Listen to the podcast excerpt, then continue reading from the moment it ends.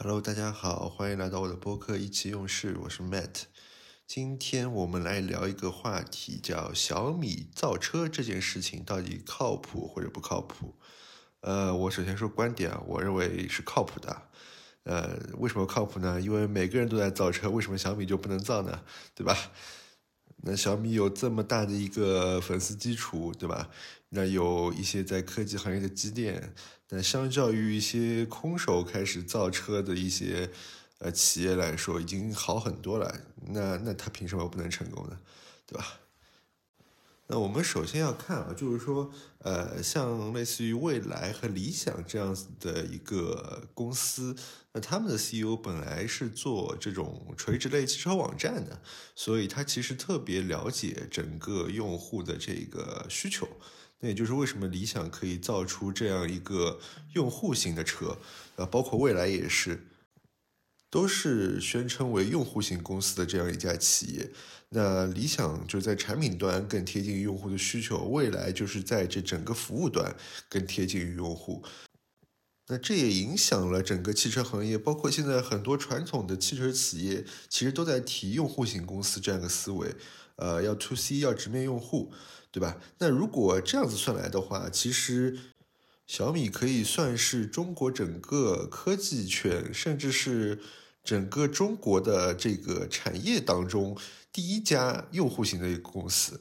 啊，为什么这么说呢？那我们从小米最一开始的米 UI 开始说起。其实米 UI 真的是小米非常重要的一个起步。当时的背景就是，呃，国外的这个安卓系统在我们国内的整个一个生态或者说使用上，其实并没有那么方便。那小米抓准了这个机会，呃，推出了他们的一个软件界面，也就是 MIUI。那可以通过刷机，然后刷在所有的安卓智能手机里面，让中国用户也能用上适合他们习惯的这样子一个操作系统。那米 UI 一方面前期为小米积累了非常庞大的用户基数，另外一方面它整个一个运营模式，包括用户社区的一个反馈机制，那小米会根据用户的反馈，呃，每周基本上每周都会有一次比较小的更新，那将近于一个月会有一次大的更新，去满足用户提出的需求。让这个系统可以越来越好用啊，就完全是以用户作为导向的一个系统。那从这点就可以证明，其实这个用户啊，直接 to C 的这个概念，其实很早以前就出现了。小米就可以算是中国第一家用户型企业。那之后，在整个手机的这个供应链体系比较完善的情况下。那小米终于开始自己做手机，对吧？然后再把米 UI 系统赋予自己的整个硬件手机，那再通过极致的性价比把整个手机打向了市场，然后获得了非常好的一个反响。那如果我们再说回汽车的话，我们把汽车作为一个手机来看的话，其实跟手机也有一定的相似性。因为在电动车的这个发展浪潮下，其实整个硬件的这个最终那个门槛会最后降到非常低的一个情况。那甚至现在我们看到有一些供应商会做一些整体的一个硬件方案，对吧？就是说一些什么滑板底盘，你可以直接把自己的车身就是装在这个底盘上面，那下面底盘完全通用的。那在这样整个底盘的这个系统供应商越来越多的情况下，其实最终。整个汽车的一个软件会成为汽车最终的发展的一个非常强大的生命力。呃，看行业趋势也可以看出来，其实越来越多的公司，包括传统企业也好，在招聘软件的工程师，因为他们发现其实软件在未来会占到越来越大的一个比重。那这个可以说是小米的一个强项，对吧？我相信，在国产手机里面，基本上找不出一款，呃，可以比小米的整个系统更加适用的、更加易用的一个系统。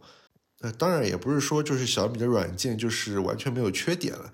那它也要面临一定的难点，就是对于汽车来说，它的软件不止信息娱乐这块。那我们现在比较常规的会把汽车的整个软件体系分为三大块，一个就是车身控制域。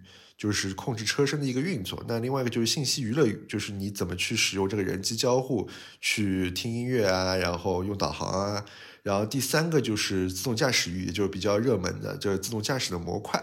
那对小米来说，它目前我个人的理解，它应该只占其中的一个优势，那就是信息娱乐域，对吧？这个米 UI 的整个生态去套用在这个汽车上，我相信也能获得不错的效果。那加上如果是用心去开发的话，那我仍然相信到最后，整个信息娱乐体系，小米依旧会处在比较前沿的位置。那车身控制域其实。呃，如果小米没有花费这么大的一个精力去投入的话，那可能就是要使用一些比较现成的一套解决方案了。那再说到自动驾驶域的话，那这一块其实就是比较大的一个工程了。我不知道小米有没有足够的资金去投入在这一块当中去做自动驾驶的一个开发，但相较来说，这块就是高投入低产出的一块。那这一块，我理解小米可能短期内应该不会投入太多的一个精力去做这一块，因为毕竟二零二四年就要出车了嘛，对吧？那小米到底能赢在哪里呢？我觉得主要是三个方面，一个就是它拥有极高宽容度的一个粉丝基础。那米粉的数量在中国绝对是非常庞大的，而且最主要，米粉这一个群体，他对小米品牌有非常强的宽容度。如果他做的真的有不好的地方，他愿意去和小米一起去改进。那小米模式和雷军所造成的效应也是非常重要的。就小米模式，让小米在所有的用户心中都有一个极致性价比、好用不贵的这样一个概念。那包括雷军产生的一个朴实，但是感觉非常诚恳的这样子一个名人效应，我觉得是对小米这个产品非常重要的。呃，包括它之后推出汽车也好，我相信也是能产生非常大的影响力的。那第二个，我认为就是它的一个产品价格的优势。虽然现在还没有出产品啊，但是我相信小米汽车的价格肯定会再一次让行业内的人感到一阵害怕。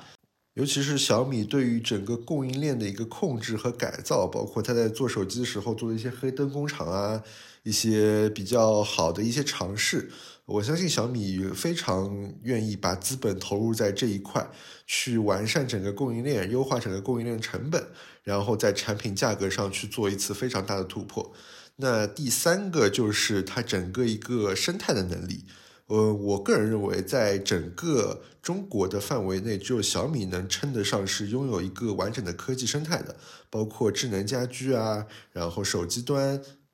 还有一系列的一个生态合作伙伴，呃，我们撇开苹果不说啊，因为苹果它的一个维度跟小米不太一样。那只有小米在国内拥有一个完整的生态，就真的可以是做到当年贾跃亭说的那种生态化反。尤其是当把汽车这个产品加入在这整个生态里面，这个玩法又会变得非常的多。那这一块绝对是小米一个比较重要的一个长期优势。那以上三点，我觉得就是小米能够赢的一个比较关键的三个点。但我相信，对汽车来说，其实我要提一个额外的一个指标，就是一个安全性的问题。呃，我觉得甚至这件事情可以关系到产品的生死。其实是在当时特斯拉一辆还没有上来的时候。我就有跟朋友说到，就是当这整个汽车的特斯拉汽车的产量上来以后，那面对了更多的用户群的情况下，那如果产品的安全性、质量上没有办法做一个比较好的控制的话，那可能会影响到它整个销售端甚至品牌端的一些问题。那确实到最后发生了类似于上海车展维权啊，整个刹车系统的抱怨啊一系列的问题。那这个也是小米。在做产品的时候，有可能会面临的一个麻烦，因为毕竟这个汽车跟手机的对安全性的考考虑不太一样。那手机最严重的，我们也就知道像三星 Note 七这种，对吧？是不是爆炸这件事情？但理论上不太会影响到用户的生命问题。但对汽车来说，它这个安全性绝对是一个更重要的一个环节。就怎么确保在批量以后，产品的一个稳定性能够有足够的一个容错率给到用户。呃，我相信激进的设计不一定是好的设计啊，在汽车上面。那这一块，其实我觉得可能一些传统汽车工程师的一个重要性就体现出来了。就我觉得新势力公司不要一直专注于说招。比较互联网向的一些软件工程师，因为软件的错误是可以被原谅的。你通过这个每一次版本迭代去更新，那去可以修复这些 bug。所以他们软件工程师会更加大胆一点，在某一些的环节。但汽车工程师，因为他们知道自己最重要的一个使命，就确保这个车不出问题。那不会发生安全的问题，所以他们其实，在某些方面会更加谨慎一点，尤其是在一些比较注意安全的，像这种刹车类的一些环节，他们会有更强的一个意识，说要确保呃安全是首要的一个因素。那还有个问题，我想谈到就是这个用户型公司，它也要面临一定的风险，并不是说用户型公司呃直面用户了，它就一定。能够获得比非用户型公司或者说我们传统这些公司更好的一个反应，因为用户型公司它要面临的是一个用户反噬的一个风险。我们举一个小米的例子，就比如说原来的米 UI 是这么纯净的一个系统，对吧？然后在米 UI 加入了一些广告的情况下，和小米电视开屏那些广告的这个影响下，是不是？然后开始有很多用户。不愿意去用小米，甚至给小米直接路转黑，带来了一些负面的评价。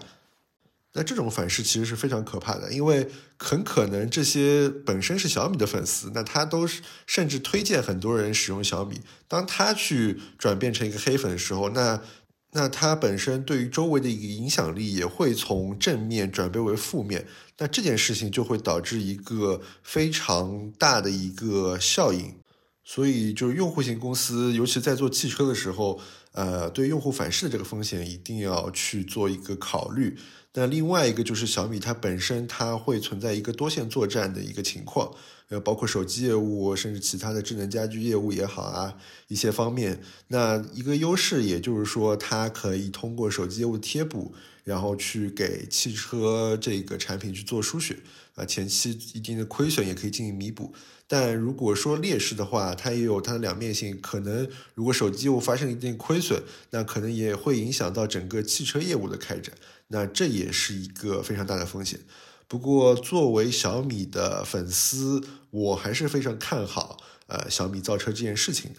而且，小米找的这个入局的时间也非常的精明，对吧？它没有在前两年入局，就感受到未来跟理想、啊小鹏这些。呃，新势力造车前几年的这个无力感，甚至快倒闭那种感觉，那他寻找到了一个供应链体系较为成熟的时机，二零二四年推出这个产品。那天时，首先我觉得他是选到了，那接下去地利跟人和就需要更进一步的做努力了，对吧？那这就是我对小米造车的这样一个观点，我觉得这事是靠谱的，那还是需要一定的命运跟运气吧。好吧，这就是这一期的意气用事，谢谢大家收听，我们明天再见，拜拜。